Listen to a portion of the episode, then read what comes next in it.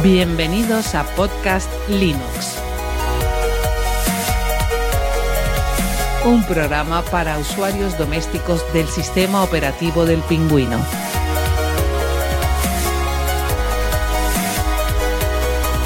De la red AV Podcast. Red de podcasting.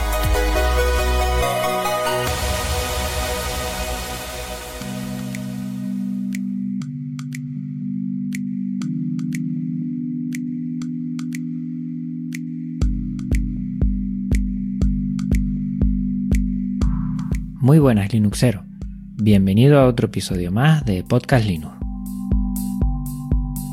Mi nombre es Juan Febles y cada quincena tengo una cita contigo para hablar de lo que más nos gusta, Genio Linux. Arranca el programa.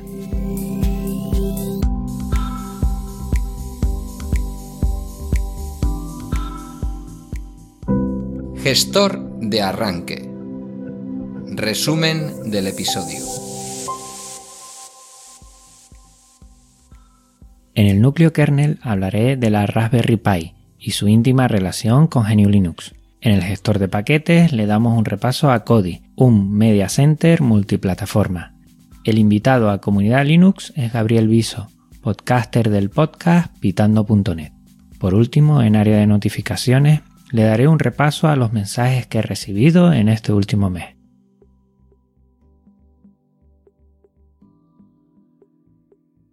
Núcleo kernel. Tema central.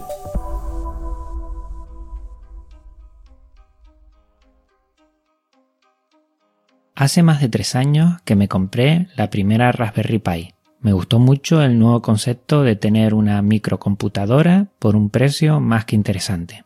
Este dispositivo no es más que un microordenador de placa simple de bajo coste. Pero mejor que nos lo cuente Pablo Moreira, arroba Pablo Moreira76 en Twitter, oyente activo del podcast, argentino, administrador de servidores y redes en una universidad y gran conocedor de este dispositivo. Raspberry Pi es una iniciativa de una fundación para proveerle a niños de escuelas del Reino Unido un ordenador de bajo costo para que pudieran aprender a programar en las escuelas. Algunas de sus características son tamaño reducido, es aproximadamente el de un cartón de crédito. Cuenta con puertos USB, Ethernet, salida HDMI, audio analógico y varios pines de entrada-salida digital, llamados GPIO. Su procesador es del tipo ARM. ARM son las siglas de Acorn RISC Machine.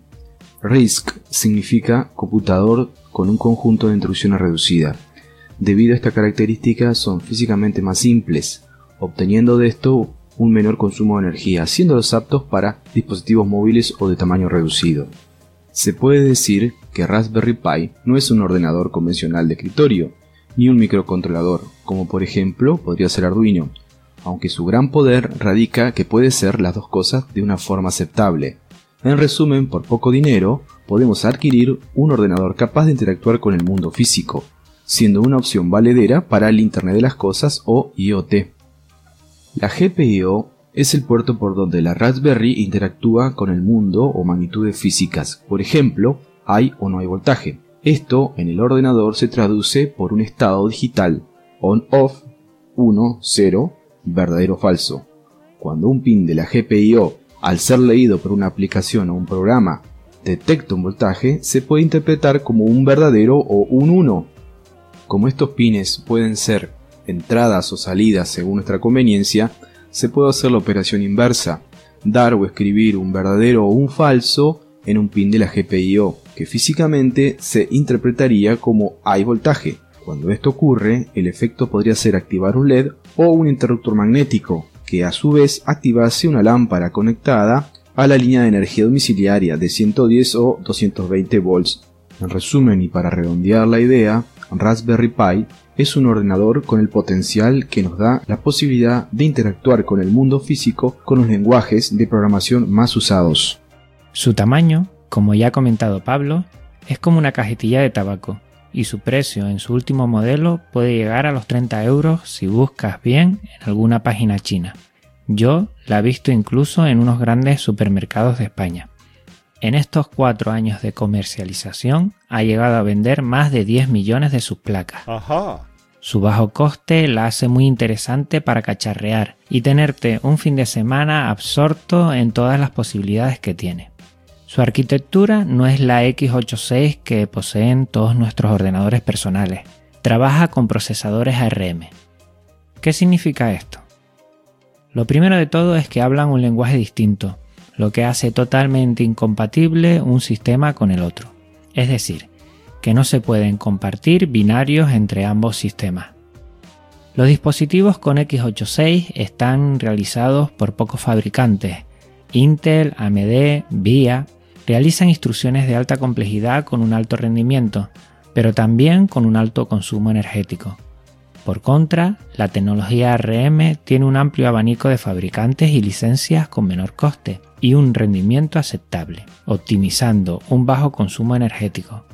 Por eso son los utilizados en smartphones y tablets.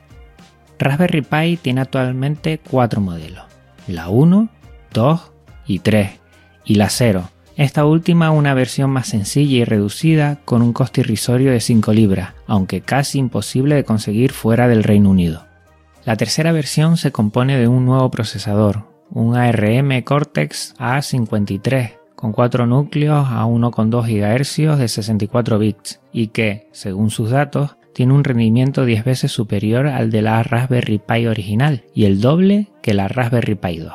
Posee ya conectividad inalámbrica Wi-Fi y Bluetooth propia, ya que hasta ahora había que utilizar adaptadores inalámbricos USB o directamente utilizar cable al puerto Ethernet, que también tiene. Cuenta con un GB de RAM, 4 puertos USB, salida HDMI y mini jack. Admite en su slot tarjetas mini SD que funcionan como un disco duro, siendo importante comprarlas con buena calidad en su transferencia. Actualmente están muy baratas, pudiendo conseguir una de 32 GB por unos 10 euros. Con esto tenemos espacio más que suficiente para nuestro proyecto. Y ahora, la pregunta del millón. ¿Qué tiene que ver todo esto con Linux? Pues la respuesta es bien fácil. Casi la totalidad de los sistemas operativos que funcionan con esta placa son GNU Linux.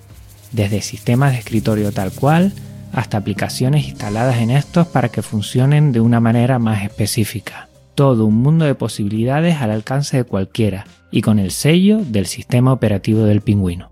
A mi modesto parecer, un gran éxito que se ha conseguido, ya que muchos proyectos, centros educativos y aficionados a la computación conocerán, si no lo han hecho ya, las posibilidades de GNU Linux. Y es que, Gracias a la versatilidad y los pocos recursos que consume nuestro sistema operativo favorito, Linux se amolda como anillo al dedo a las Raspberry Pi. Vamos a repasar algunas de las distribuciones GNU Linux ARM que puedes utilizar. Raspbian. Aquí mejor que Pablo Moreira me vuelva a echar una mano. Para empezar, la distribución recomendada sería Raspbian, que sería el Debian para Raspberry.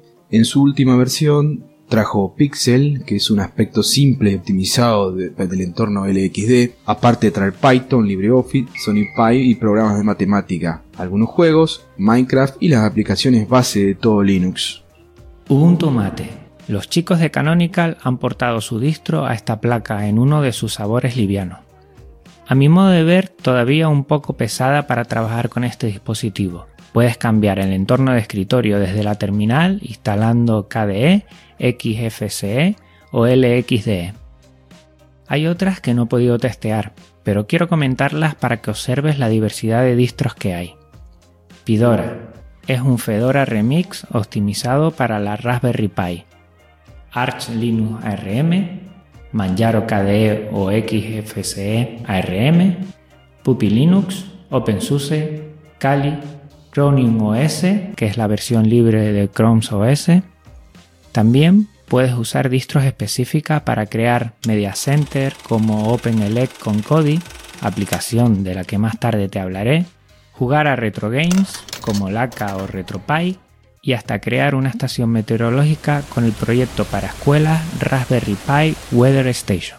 Utilizar estas distros es muy fácil, tan solo tienes que bajarte la imagen que quieras y grabar la ISO en la SD. Y aquí viene una peculiaridad que hace muy grande a la Raspberry. Puedes tener varias SD con diferentes ISOs, sistemas operativos de escritorio, Media Center, Retro Games. Al cambiarle la tarjeta tienes una nueva funcionalidad. ¿No te parece increíble? Tus hijos y sobrinos, y por qué no, tú mismo, puedes pasar de un microordenador de escritorio a un sistema multimedia de ocio o jugar a máquinas arcade.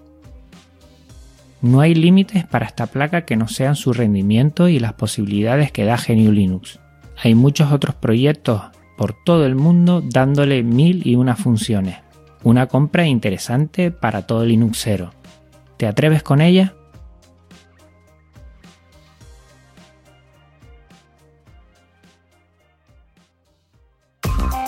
Bitácora de ciberseguridad. Destino UK. El recuento. Cultura Becu. Guillerillo. José Escolar. Relato. Lugares para la. Kairos, Cultura ética y business. Ozo y Pum. Podcachitos. Potencia Pro. Podcast Linux. Psicomanagement. Siento luego trabajo. El podcast de José Escolar. Ya conoces las noticias.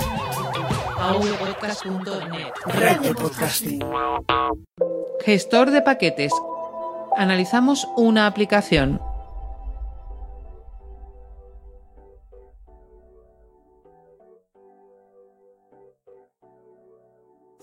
Kodi es un centro multimedia de entretenimiento multiplataforma.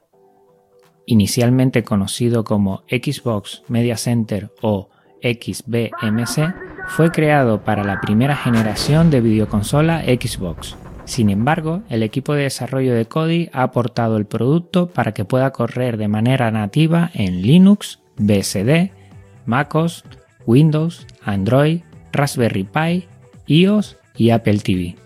Kodi soporta una amplia gama de formatos multimedia e incluye características tales como lista de reproducción, visualizaciones de audio, presentación de diapositivas, información del clima y ampliación de funciones mediante plugins. Como Media Center puede reproducir la mayoría de los formatos de audio, vídeo, imágenes o subtítulos que puedas tener. Con una app adicional para tu móvil puedes hacer que este sea el mando a distancia del Media Center. Espectacular. A través de su sistema de plugin basado en Python, Kodi es expansible gracias a add-ons, que incluye características como guías de programas de televisión, YouTube, soporte a adelantos online de películas, etc. Kodi en su conjunto se distribuye bajo la licencia GNU, General Public License, una buena aplicación para pasar las tardes frente a la pantalla viendo tus pelis o series favoritas, o simplemente oyendo música o revisionando fotos que tengas. Échale un vistazo si no la has instalado ya y me cuentas qué te parece.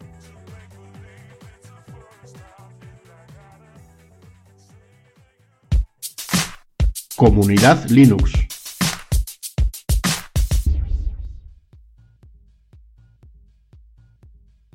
Hoy tenemos con nosotros a un gran conocedor de las Raspberry Pi. Muy buenas, Gabriel. Hola Juan, hola a todos los oyentes de Podcast Linux. Eh, yo soy Gabriel Viso, tengo dos podcasts, uno que se llama Pitando y en el que trato de acercar la tecnología a niños y no tan niños a través de, bueno, pues muchas eh, noticias y experimentos basados, muchos de ellos en el uso de la Raspberry Pi. También tengo otro que se llama Bajo la Carcasa en el que, bueno, pues trato de hablar de tecnología motivado por noticias que se puedan estar produciendo, pero siempre, como el título indica, mirando una capa por debajo de la superficie de las cosas y tratar de explicar un poquito cómo funcionan. Gabriel Viso es ingeniero de telecomunicación y actualmente trabaja en el Departamento de Arquitectura Empresarial de una entidad bancaria. Le conocí a través de Promo Podcast y pude desvirtualizarlo en la JPod de Málaga de este año. En sus ratos libres trastea con la Raspberry Pi en su proyecto que ya ha mencionado, pitando.net.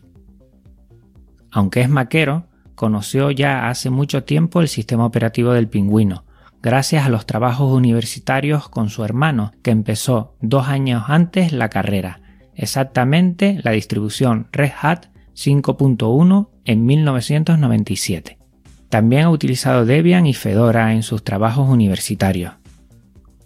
A nivel personal, utilizó en primer lugar Mandriva y más tarde Ubuntu, Nopix y Elementary OS. Actualmente usa Debian con el entorno de escritorio Mate en una máquina virtual en su MacBook. También utiliza en un pendrive la distro Kali para tareas relacionadas con la seguridad informática y auditoría de redes. En la Raspberry Pi trabaja con Raspbian, la adaptación de Debian a la arquitectura RM para estos dispositivos. Su podcast, Pitando, está centrado en la introducción a la programación de todo aquel que quiera aprender de un modo fácil y ameno. También comenta noticias y proyectos de este mundillo. Lo puedes encontrar en Twitter como arroba gviso y arroba pitandonet y conocer su podcast en pitando.net.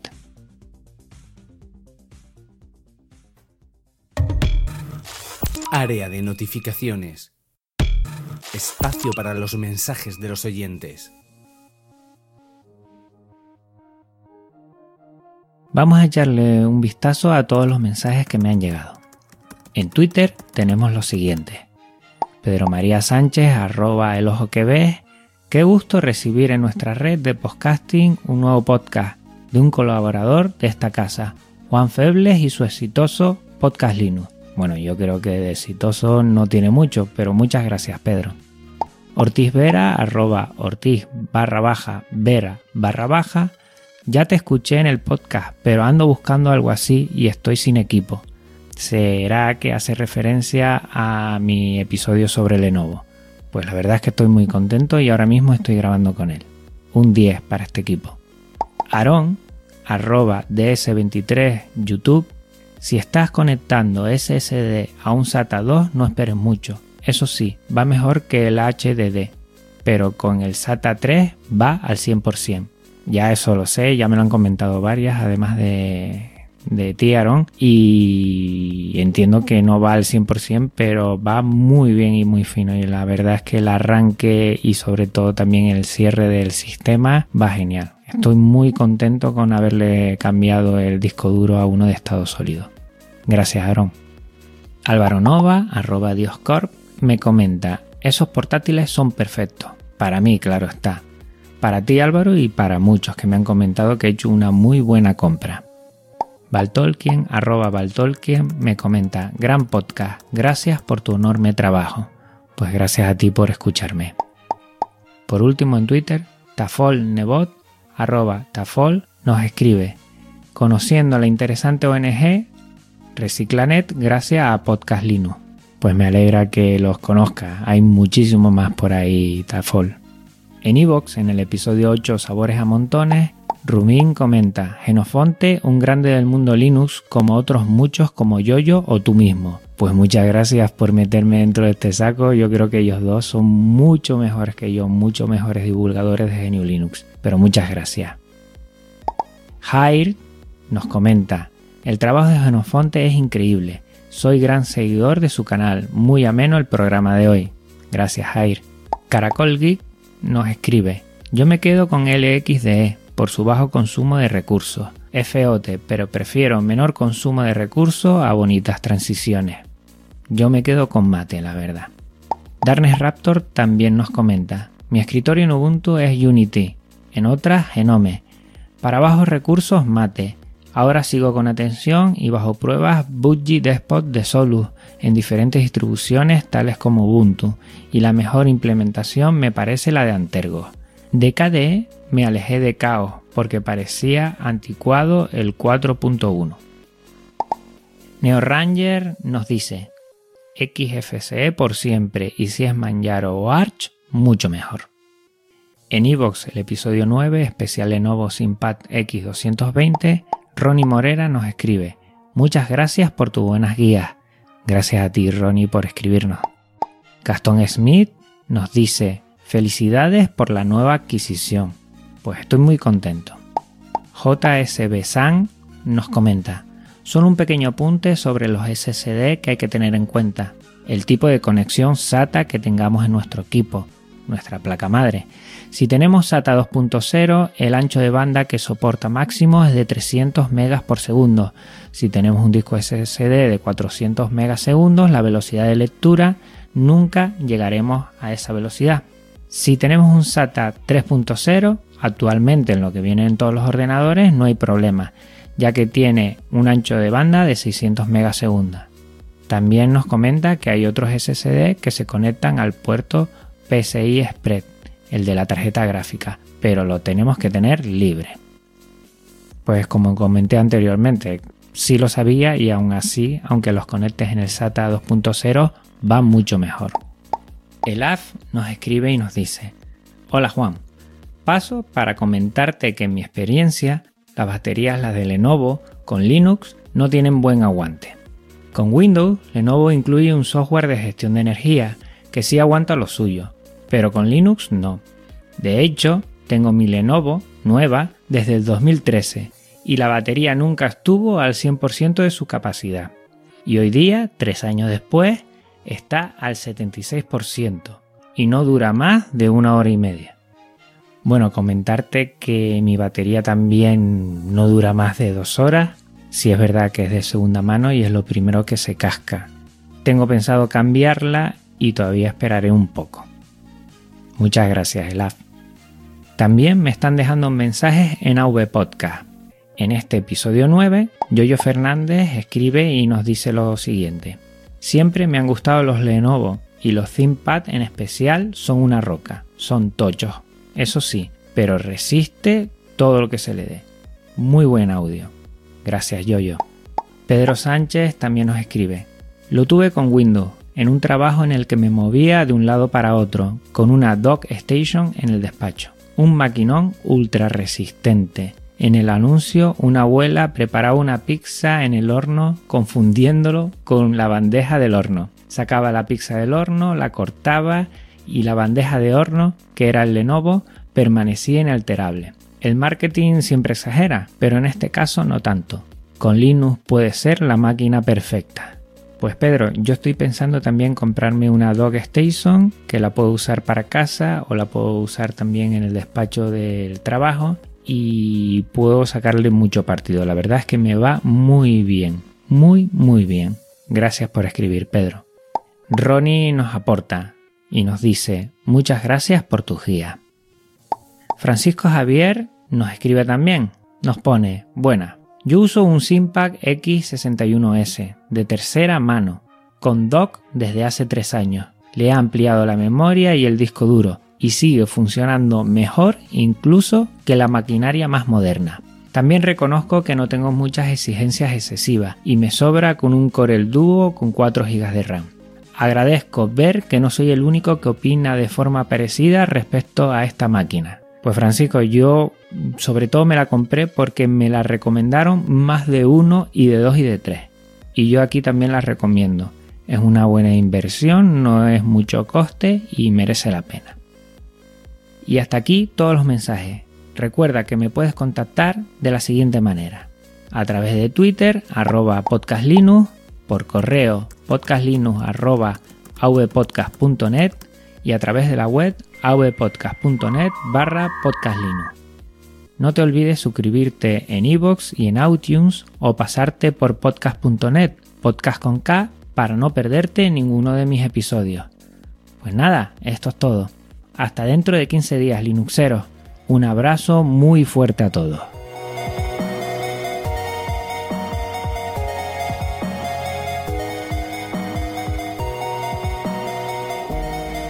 avpodcast.net Red de podcasting.